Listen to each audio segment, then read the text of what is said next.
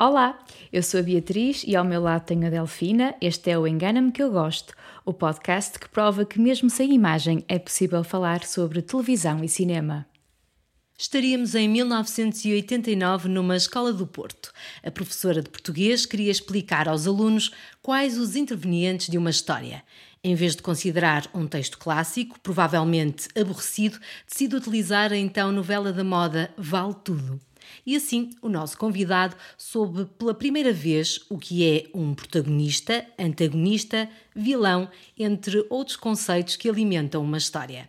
Licenciou-se em arquitetura, mas não é arquiteto, e mais tarde deu uma oportunidade ao direito, mas também não é advogado nem jurista.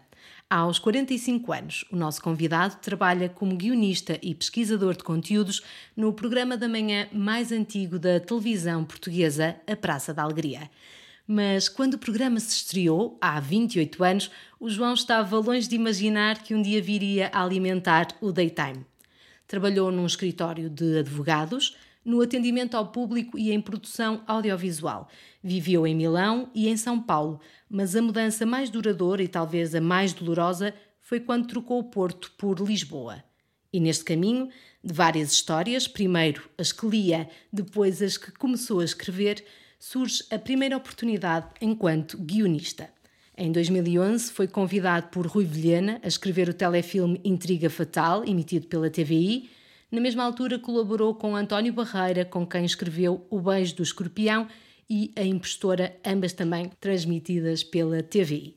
Em 2017, inicia uma colaboração com a autora Maria João Costa nas novelas Valor da Vida e Amar Demais. A vontade de regressar a casa chegou a bala para o Porto, entra na praça, aquela que é da alegria, escreve para o Jorge e para a Sónia, como os colegas da produção costumam explicar aos convidados. O que é isto de escrever para apresentadores de televisão? O que precisa um apresentador saber sobre o convidado e o que quer saber o João dos visitantes que entram e saem de segunda a sexta-feira nas manhãs da 1? E o que vê uma pessoa que trabalha na televisão? Há cabeça e vontade para os canais generalistas, o streaming leva a melhor ou depois de um dia de trabalho o melhor mesmo é desligar o televisor? Sabemos que não dispensa uma boa e antiga novela, ou melhor, um enredo, ou no fundo, uma história bem contada. João Souza, guionista, é o nosso convidado. Olá, João. Olá. Olá, bom dia. Muito obrigado pelo convite e depois desta introdução acho que me posso ir embora, não tenho mais nada para acrescentar, mas muito Ai. obrigado pelo convite. Claro, claro que tem, João, e, e é por isso que, que, gostaria de perguntar para começar, hum. Eh, que história falta contar? Eu acho que faltam muitas histórias para contar, apesar de nós estarmos sempre a contar as mesmas histórias, as mesmas histórias estão a ser contadas desde, desde que o homem começou a criar, mas nós temos sempre a capacidade de pegar no velho e reinventá-lo. Portanto, ainda está tudo por contar, segundo o meu ponto de vista. Basta é ter criatividade e vontade de o fazer. Mas são histórias novas ou reinventadas? São histórias reinventadas. Assim, basicamente, nós contamos sempre as mesmas 10, 12 histórias. O que nós fazemos, autores, e eu estou-me aqui a, considerar nesta categoria, é mascarar as coisas de forma que as pessoas pensem que estão a ver uma história nova. Mas se vocês considerarem 10, 12 histórias, 10, 12 filmes que vocês já viram e que gostam de rever, vocês vão perceber que são sempre as mesmas coisas. Há sempre uma rapariga que se apaixona por um rapaz, há sempre um homem que tenta salvar a família e que no fundo está a salvar o mundo, há sempre um, o, o, o estranho que entra no ninho e que se sente completamente desligado de toda a sua realidade. Portanto, há sempre um herói, há sempre um vilão, há sempre quem queira fazer mal a alguém. Portanto, as histórias são sempre as mesmas. Mas, na sua essência, estamos sempre a falar de histórias de sobrevivência. Portanto, estamos sempre a contar as mesmas histórias, mas vamos mascarando essas, essas realidades. Vá.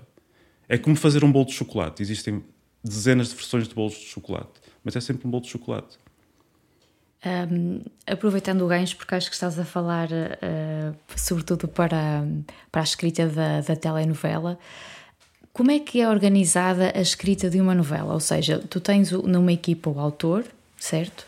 E depois tens a equipa de guionista. Como é que funciona no dia a dia a, a distribuição do, do conteúdo, da, da escrita?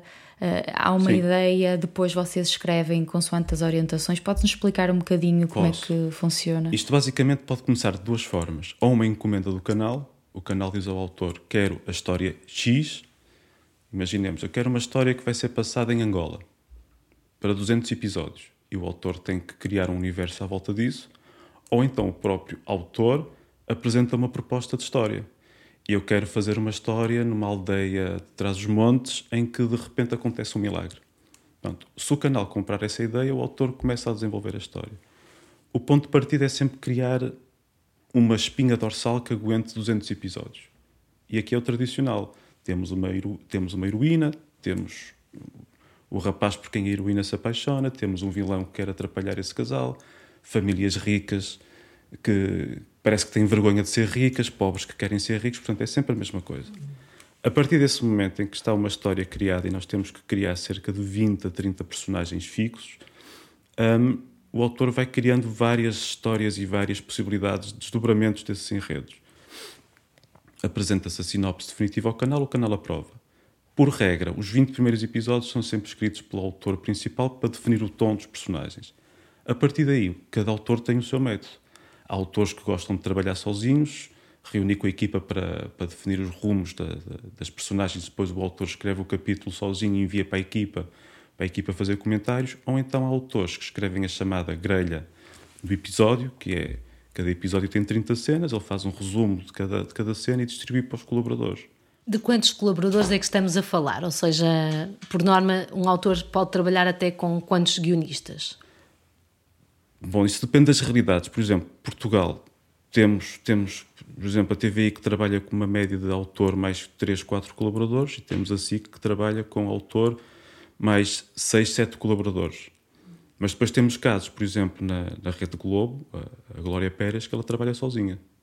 Portanto, depende muito da forma como o autor quer controlar a história.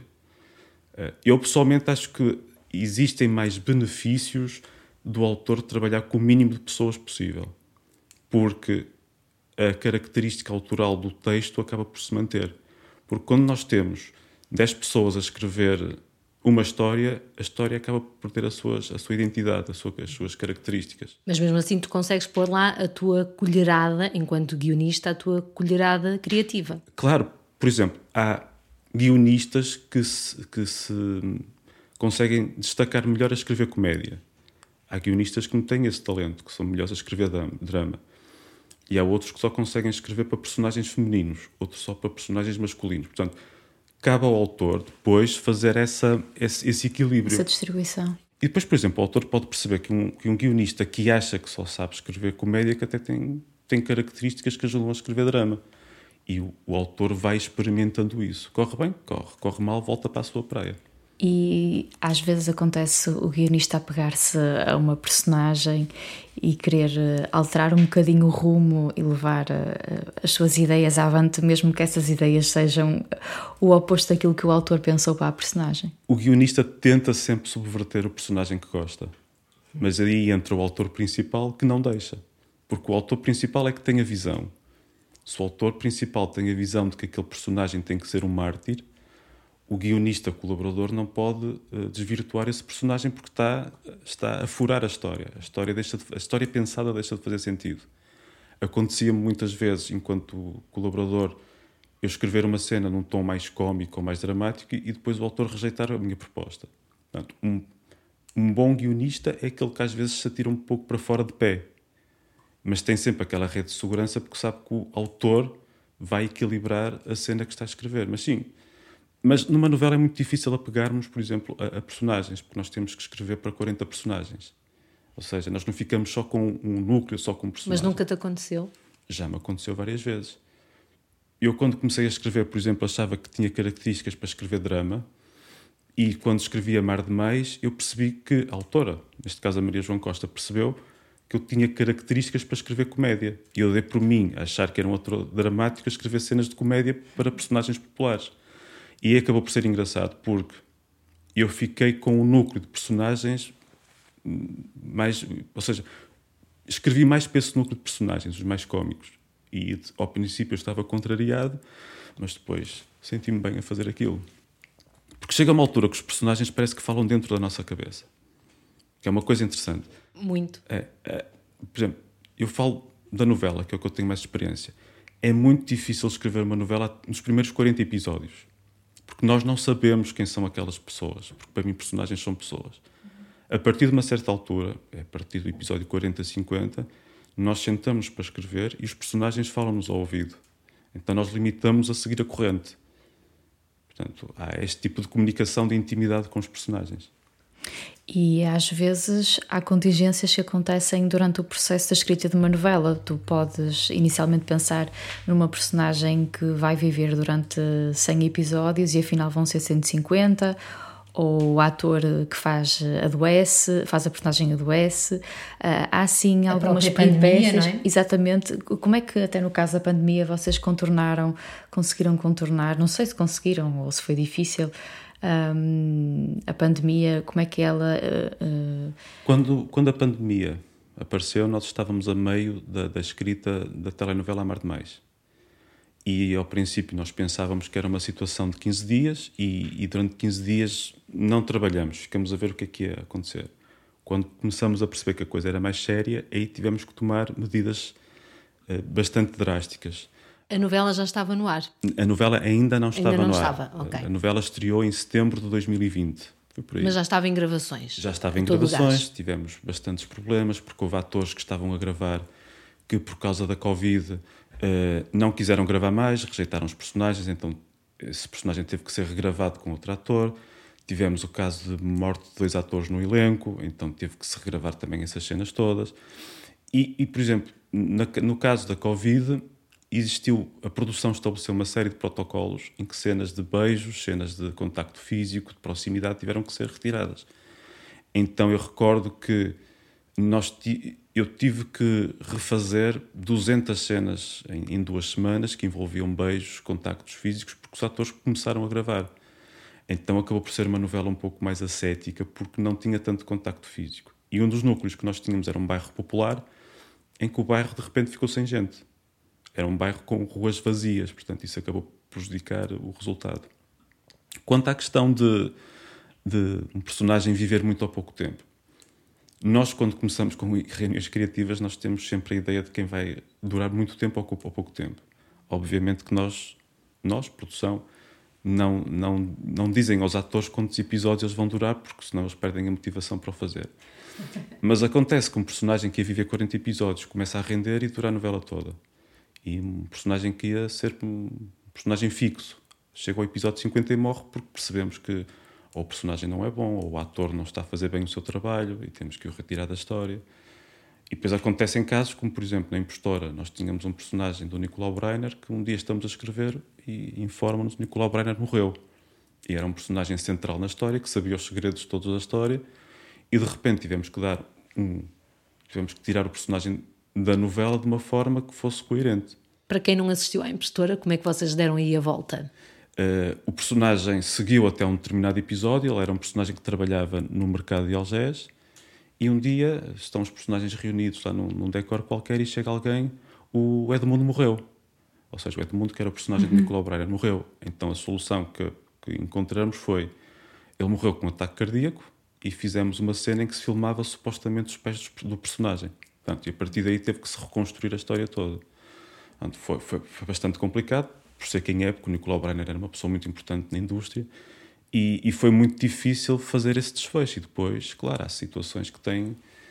Temos que ser criativos para, para tirar o personagem e manter os segredos na história. Vocês. Hum, é comum uh, os atores tentarem interferir no rumo das personagens uh, ou partilharem as suas ideias, ou até uh, quando estão a contracenar, a alterar o, o, o, diálogo que foi escrito. Como é que vocês uh, lidam com essa relação com os atores? E até pressão. Sim. Sim. Eu tenho um princípio: a partir do momento em que eu escrevo uma cena, eu desapego. Porque eu já sei que aquilo vai chegar ao estúdio e os atores vão mudar direção, sugestões de cena, vão mudar diálogo. Portanto, eu desapego. O que interessa é que o conteúdo da cena seja passado. Porque eu também compreendo que não é fácil para um ator gravar no mesmo dia 10 cenas com um contexto longo e eles tanto podem gravar uma cena do episódio 20, do episódio 100, do episódio 80, portanto, também não é fácil. Eu não sou fundamentalista nessa situação. Claro que às vezes há certas piadas que eu escrevo ou certos detalhes que quando não são gravados eu fico aborrecido. Mas eu desapego. Quanto às expressões, uh, há atores que, quando começam a ler o texto, querem ser eles a definir o, o destino da personagem, uh, não concordam com aquilo que a autora faz. Isso depois depende muito também de, de como a produção vai, vai, vai, uhum. vai pegar nisso, porque a produção pode ou ficar do lado da autora, do lado do, do, do autor, da atriz. E sim, há sempre pressões. Eu lembro, por exemplo, que na impostora eh, havia uma atriz que estava sempre a telefonar para o autor da novela a pedir mais cenas. Queria gravar mais. Mas isso depois depende muito, não é? do jogo de cintura das pessoas. Eh, no caso do autor, quando ele começa a pensar e a escrever a, a novela, é comum já ter em mente um ator ou uma atriz uh, para aquele papel em específico? Uh, ou é algo que depois uh, vem com a produção? Como é que é feita a seleção? Sobretudo, digo eu, dos Sim. personagens principais, que devem ser a base do, do enredo, não é? Por regra, quando se apresenta a proposta ou quando se apresenta a sinopse ao canal, não há ideia de quem vai ser quem. Mas quando se começa a escrever os episódios em si, já há uma ideia de quem vão ser os protagonistas. Por exemplo, na Impostora já sabíamos, quando começávamos a, começamos a escrever, que a Dalila Carmo ia ser a protagonista. Mas vocês sabiam porque já havia essa indicação do canal? Foi, foi ou foi era a autora que referenciou a, a Dalila para o. Não, para é o canal. Okay. São, são atores e, e, e atrizes estratégicas do canal. Às vezes acontece, temos aqui, por exemplo, vou, vou enumerar um nome qualquer, Alexandra Lencastre. Temos que fazer uma novela em que Alexandra Lencastre seja a vilã. Pronto, a partir daí, isso cria-se essa história com as características das personagens. Por regra, não se sabe quem é quem. Por regra. Mas quando se começa a escrever a novela, pelo menos os nomes que vão ser os, os cabeças de cartaz, já se sabe quem são. Já se sabe que vai ser o Dalila Carmo, o Diogo Infante, a Fernanda Serrano. Depois o resto, o resto não se sabe. E Às vezes temos surpresas, começamos a escrever para o Diogo Infante e ele desiste da novela e, e, e temos que adaptar o personagem para o, para o Diogo Morgado. Portanto, isso acontece, mas isso depois é, faz parte, são vicissitudes Em média, em Portugal, quantos episódios é que tem uma novela, mais ou menos? Bom, em média ultrapassa os 200. Em média.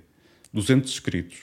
Depois o que acontece, a produção, a produção não, os canais de televisão, neste caso a SIC e a TVI, fazem render as novelas a Impostora nós escrevemos 262 episódios e depois foram quase 400 episódios para o ar de emissão.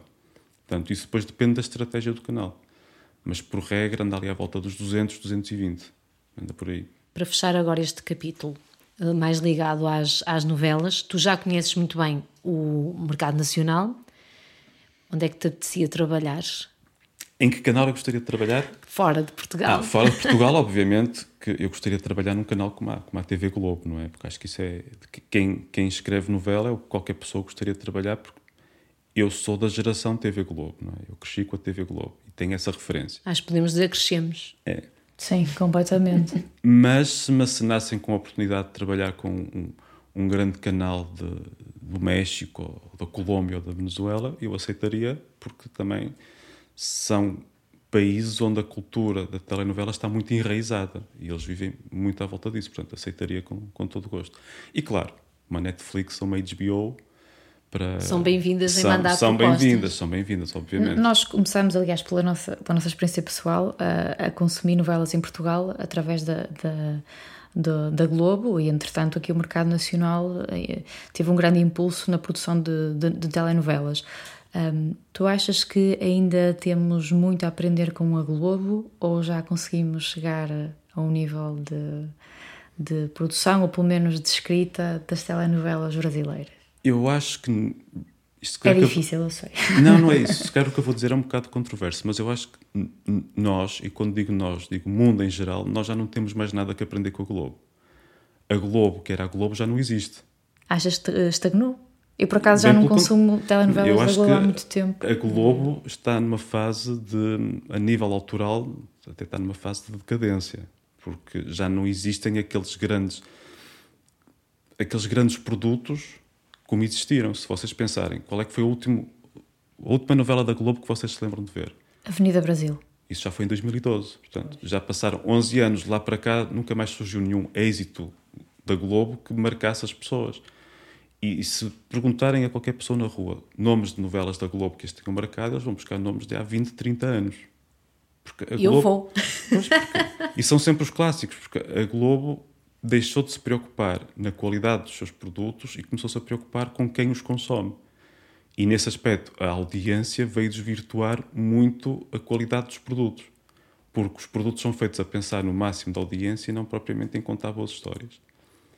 E, mas ao mesmo tempo, acho que o produto de telenovela é um produto que é muito desprezado, mas que é um produto muito apetecível. Não é por acaso que, por exemplo, Netflix e HBO estão a querer apostar nesse género de, de produções. No Brasil, a HBO está a fazer uma. Está, está, a começar a produção de uma telenovela e, e a Netflix também está à, à procura de, uhum. de, géneros parecidos com a telenovela. Portanto, acho que a telenovela ainda tem muito para dar, mas e há séries que parecem autênticas telenovelas. Exatamente. Só que a duração, os episódios eh, são Basta menores. pensaram, por exemplo, Quem Matou Sara, que foi um grande sucesso da Netflix há uns dois anos. Aquilo é uma telenovela... Era espanhol, não é? Mexicano. Mexi okay. Sim, e, e, era uma telenovela das, das piores, que aquilo era muito fraco, só que é certo é que as pessoas consomem aquilo porque gostam de, de escapar da realidade. Ok, nós podemos ver uma série como Succession ou White Lotus, que são extraordinárias, mas de vez em quando temos que ter os nossos guilty pleasures, não é? Temos que ver. Isso, olha, isto uh, dos guilty pleasures está mais para a frente na nossa conversa. Sim. E agora vamos virar um bocadinho para a televisão, para, o teu, para a tua rotina e para o hum. teu dia a dia. E vamos às primeiras questões uh, que eu coloquei no texto introdutório. O que é que tu escreves para o Jorge e para a Sónia? O que é que os apresentadores de televisão têm de saber para preparar o programa que vem de ti? Bom, eu quando preparo um texto para o Jorge e para a Sónia, em primeiro eu, eu tenho que perceber quais é que são as características de cada um, como apresentador. O Jorge tem umas determinadas características, a Sónia tem outras. Uh, mas eu tento passar sempre o máximo de informação possível no mínimo de texto possível. Porque eu sei que, por exemplo, a Praça da Alegria é um programa que tem 10 conteúdos, vá, 10 convidados se eu for a escrever tudo aquilo que eu quiser, o Jorge e a Sónia não fazem outra coisa que não seja ler textos. Então eu tento focar-me na informação que é absolutamente essencial. E outra regra que eu tenho, coisas que eu acho que não vale a pena serem abordadas, nem sequer coloco lá como informação. Não coloco, acho que não vale a pena.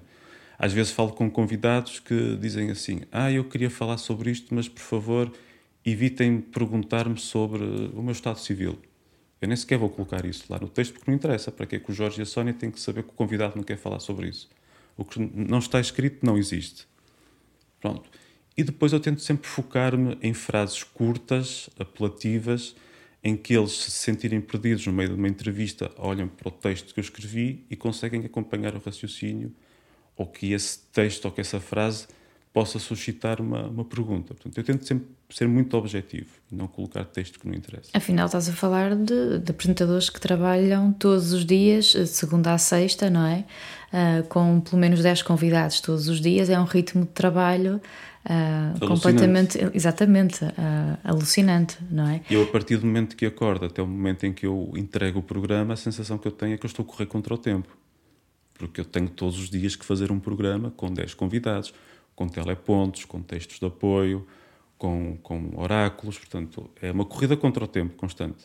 Há dias em que eu acabo o programa e estou, estou muito cansado e não me apetece fazer nada a não ser ver um, uma telenovela brasileira bem antiga para limpar a minha cabeça porque eu estou, estou exausto. E tu ainda consegues no final do dia de trabalho então ver televisão? Tenho que ver, tenho que ver, nem que sejam 30 minutos para limpar a cabeça. É aquela coisa do uh, ok, eu estive a fazer este meu trabalho, agora para manter a minha sanidade mental tenho que ver qualquer coisa que me desligue o cérebro durante aquele período de tempo. E eu vejo isso, vejo telenovelas antigas. É o que eu mais vejo. Porque para ti são as melhores. Porque para mim são as melhores. Porque são as mais criativas, as mais originais, com os melhores textos, com as melhores interpretações. E uma coisa que eu tenho vindo a perceber é que quanto menos efeitos cênicos de iluminação um produto tem, mais mais emocionante é. Quanto menos efeitos visuais, um, por exemplo, uma telenovela tem, quanto menos atores. Às vezes podemos ter uns cenários terríveis, mas o que interessa é a interpretação e o texto. E o que às vezes eu vejo hoje em dia é que há tanto fogo de artifício à volta do, do ator e do texto que ele está a dizer que as pessoas perdem-se perdem-se no meio daquilo tudo. Por exemplo, eu quando vejo um produto, eh, vê-se mais no streaming, mas quando vejo um produto que tem muitos truques de realização e de câmara, eu penso logo, isto aqui está, isto aqui está a ocultar algum tipo de fragilidade. E eu começo a perceber que às vezes a fragilidade que está a ocultar é o texto. O texto é fraco. Uhum. E um, um bom ator, quando tem um texto fraco, nem sempre consegue fazer milagres. Então, quando eu vejo uma série com muitos efeitos de câmara, muitos efeitos especiais, eu tipo, ok, isto aqui que é, que será é para distrair. Assim? Será que é porque o público hoje em dia é, é mais exigente ou difícil de agarrar? Ou está mais. Uh, é fast food. É, tem é mais necessidade desse fogo de artifício do que propriamente. É o efeito fast food. Eu costumo dizer que é o efeito fast food. É vamos consumir isto agora, é divertido, é apelativo, mas quando acabou, passado 5 minutos, já não te lembras. Mas enquanto estiveste ali a ver, esqueceste da tua vida. Uma audiência Estou... efêmera, não é? É, esqueceste a tua vida, esqueceste os teus problemas. Por exemplo, a Netflix é, é uma plataforma que apresenta, tem muita oferta. Mas se, se, se eu te disser assim, diz-me três séries da Netflix que tu achas extraordinárias, tu vais demorar um bocadinho a responder. A HBO, por exemplo, é uma plataforma que tem menos oferta, mas, mas tem mais cuidado naquilo que oferece. E se eu te disser, dá-me três exemplos da HBO, saltam-te logo três exemplos. É verdade, este exercício. É Netflix eu, eu é para a Netflix food. vou discordar, porque vem-me logo à cabeça. Não, mas eu, eu percebo o que queres dizer. A, a Netflix mas tem muita oferta Uh, e eu atualmente só tenho HBO. Às vezes sinto falta da, da, Netflix por causa desses conteúdos mais, mais leves e mais. lá está, mais ligeiros, em que não tens de pensar tanto. Porque nem todos os dias nos apetece ver uma série uh, muito estruturada, muito pensada. Sim, nem todos os dias queres ver o White Lotus ou o Succession. Exatamente. São produtos que te fazem pensar.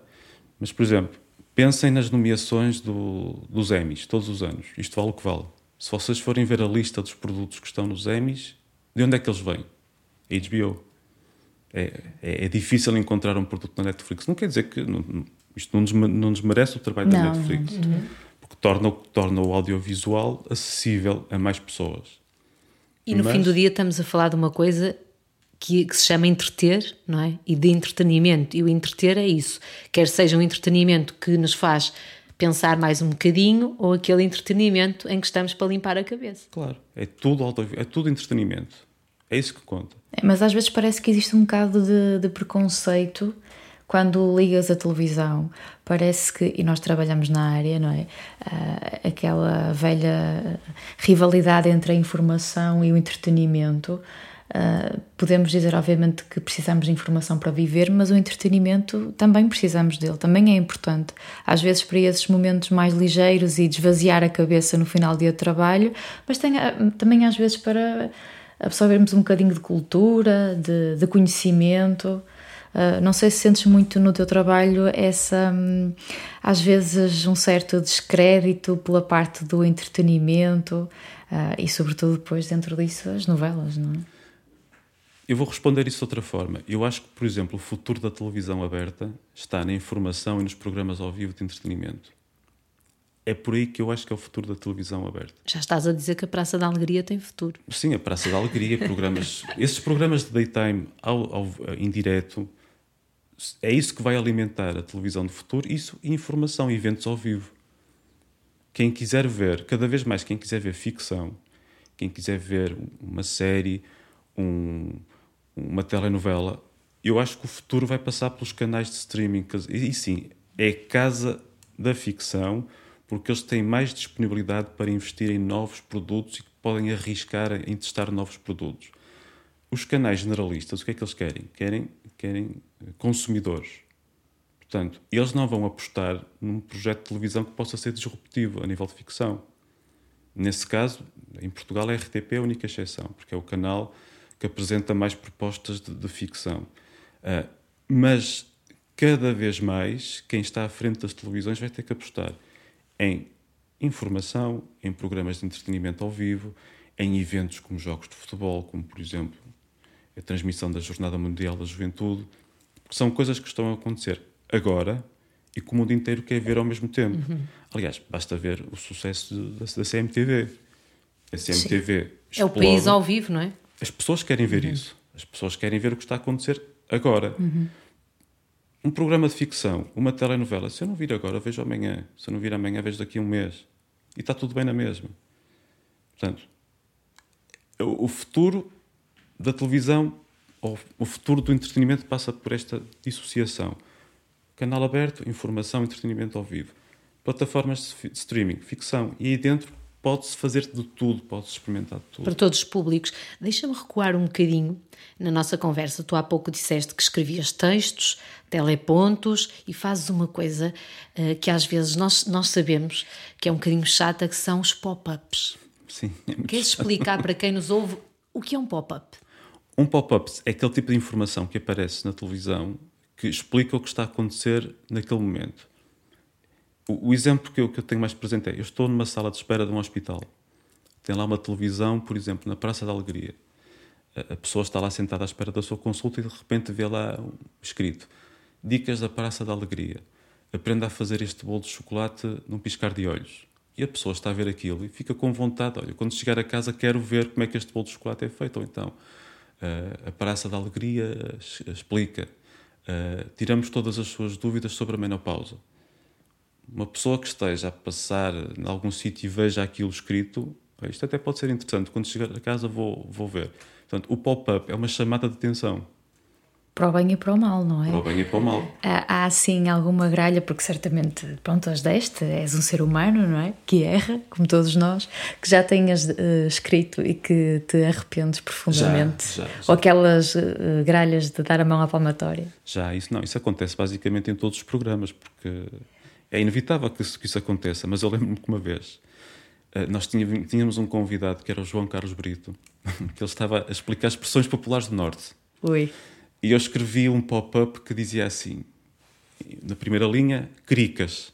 E embaixo, sabe o que é que significa? Vão, vão ver, por favor. Pronto, sabe o que Sabes é que significa? qual é o episódio da Praça de Não, não sei, mas é que isso, isso, isso foi meme, porque eu vi isso em várias okay. redes sociais, portanto. Então diz, diz. Foi mesmo isso, é cricas, e embaixo o nosso, o nosso especialista explica o que é, qualquer coisa.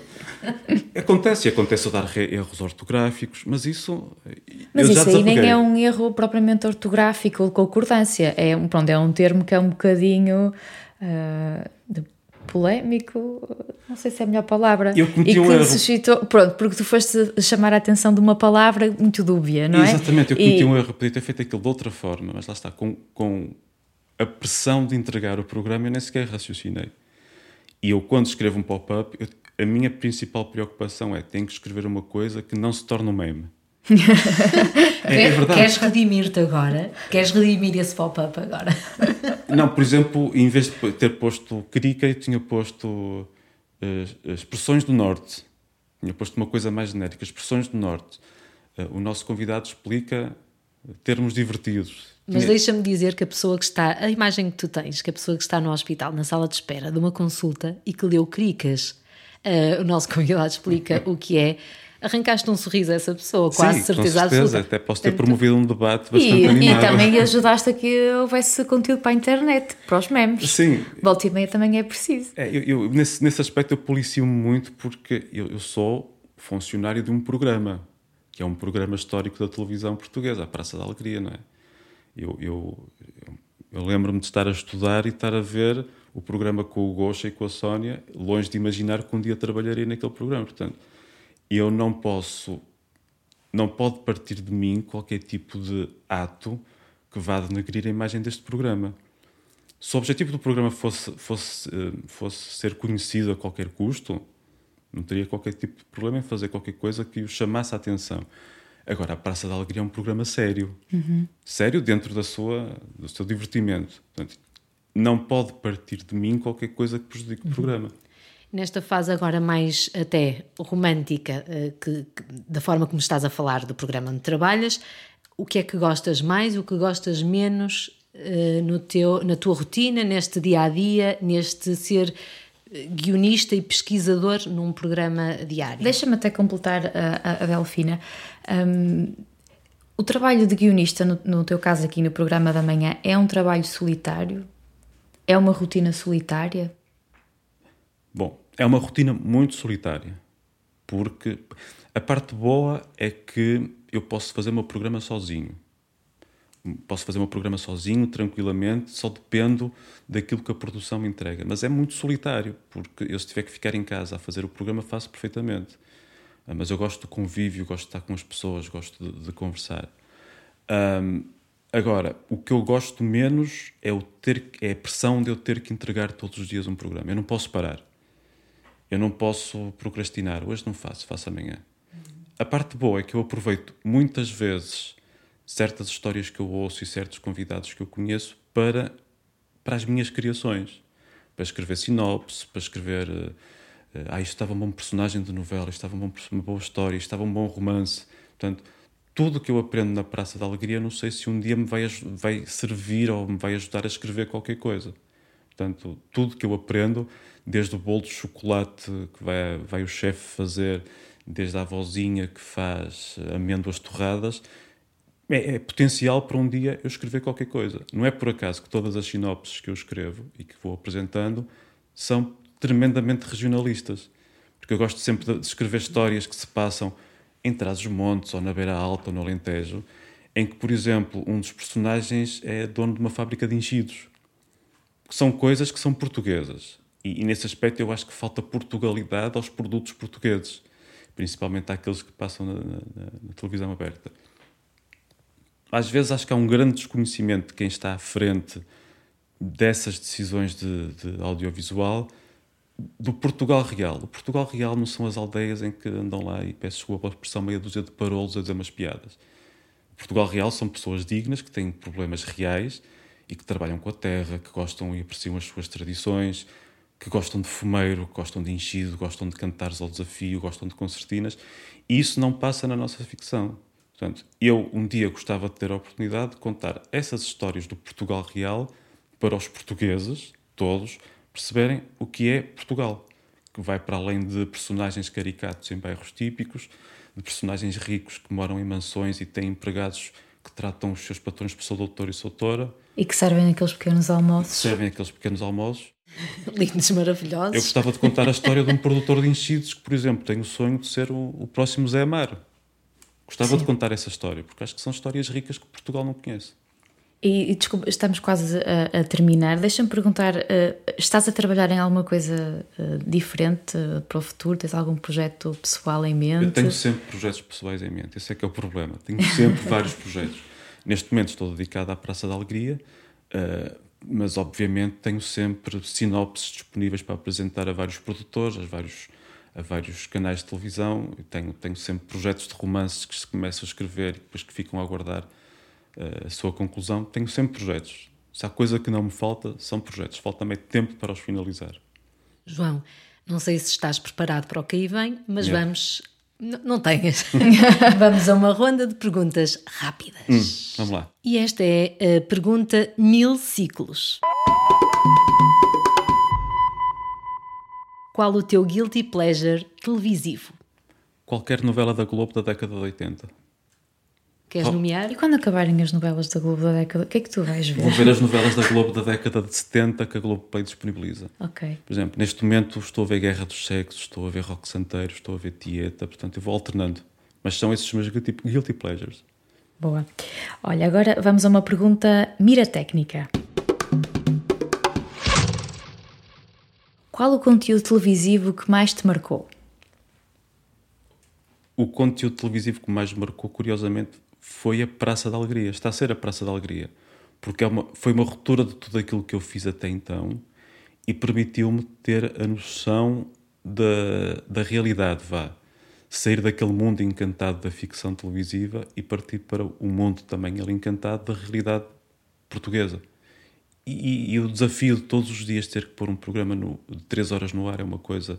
As pessoas não têm noção. É como levantar um, um Boeing 747 e mantê-lo no ar sem hélices e sem comandante durante 3 horas e depois aterrar esse Boeing. Portanto, é, é complicado. Não, não, diríamos melhor, pois, pois não? Não, não acho, diríamos acho que melhor. está ótima. E esta é a pergunta share. O que recomendas ver na televisão atualmente? Na televisão aberta, por incrível que pareça, eu recomendaria ver o preço certo. É o programa da televisão portuguesa mais divertido que possa existir. Porque é genuíno, é caótico, é divertido. Nunca sabemos o que vai. Dentro, dentro daquilo que nós sabemos que vai acontecer, nós nunca sabemos o que vai acontecer. Porque pode estar o Fernando, pode estar o Fernando Mendes a falar com um concorrente e de repente alguém desce da plateia com um saco de compras na mão, ou alguém, desce, ou alguém está ao telemóvel. Doce regional. É ou alguém está ao telemóvel a falar com alguém, ou de repente está um cantor e, a, e o, o platô enche de pessoas a dançar. Portanto, na televisão generalista é isto que eu recomendo. Vejam o preço certo, porque é divertido, é genuíno, é autêntico e passa no instante. Sabes, eu sei que isto é um momento de perguntas do João, não é da Beatriz, mas eu tenho que dizer isto. Eu uma vez estava em casa dos meus pais e estava a dar o preço certo e eu estava sentada e de repente parei e começo a ver e comecei a rir e dei por mim a pensar, porquê é que eu não vejo isto mais vezes? Porque realmente aquilo é um inusitado e é uma Portugalidade que acho que qualquer um de nós venha de uma realidade mais do campo ou da cidade que se consegue um, rever. E eu gostei muito desta resposta, não foi nada pretenciosa e gostei mesmo desta, desta, desta resposta, uh, João. E depois, dentro do streaming, eh, eu recomendaria The White Lotus, que acho que é uma série muito bem escrita, e o Succession. Todas as temporadas do White Lotus? Eu, eu prefiro a segunda, mas, mas, mas todas as temporadas e o Succession. Eu gosto muito de produtos que pegam em coisas muito simples e conseguem contar histórias de uma forma simples. Por exemplo, o Succession é uma história que já vimos mil vezes, mas aquilo está de tal forma bem escrito e, e bem interpretado que é como se estivéssemos a ver pela primeira vez. Foi aquilo que eu falei logo no início. Uhum. Estamos sempre a ver as mesmas histórias contadas de formas diferentes e o Succession é um bom exemplo. Mas achas que aí há um bocadinho daquele folclore, a, eh, a direção de fotografia, a realização? Uh, eu acho que há, não. mas ao mesmo tempo não há. Porque lá está, porque é uma coisa tão simples e tão familiar a toda a gente que tu. É, aquilo, aquilo é o Rei Lear. Vais... Aquilo é o Rei Lear. Um, um homem que não sabe qual, qual dos seus descendentes vai ser o seu sucessor. Já vimos isto milhares de vezes. Só que aquilo está feito. Eles subverteram aquilo tão bem que parece que é a primeira vez que estamos a ver aquela história. Eu gosto de produtos desses que pegam em coisas antigas e, e dão uma roupagem nova não sou propriamente fã de produtos que querem inventar a roda. Eu não uhum. quero estar a, dar uhum. nomes. Mas quando eu vejo às vezes uma série que tem muito folclore à volta da série, muita distração, não, não gosto. Olha, para, para terminar, a pergunta zapping.